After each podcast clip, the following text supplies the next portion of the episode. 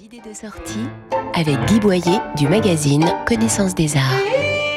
Pour les nostalgiques des illustrations de Missel et des leçons de morale chrétienne, la visite de l'exposition Louis-Jean Mault, le poème de l'âme au musée d'Orsay s'impose, mais elle ne vous est pas réservée. On y voit l'incroyable suite des 18 peintures et 16 grands dessins que l'artiste lyonnais a réalisés entre 1835 et 1881. On y suit le parcours initiatique d'une âme sur la terre sous les traits d'un jeune homme et d'une jeune femme de la naissance à la mort. Ce long message est double, pictural et littéraire, puisque Jean Maud a écrit en parallèle plus de 3000 vers que l'on peut écouter dans le parcours de l'exposition. Il contient tous les conseils spirituels de l'époque, une époque où l'enseignement religieux s'impose.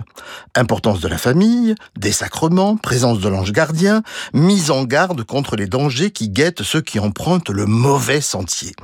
En présentant près de ce cycle conservé d'ordinaire au musée des beaux-arts de Lyon les œuvres des contemporains de Jean Maud, Orsay monte une vraie exposition sur ce chaînon essentiel entre romantisme et symbolisme, entre William Blake et Odilon Redon.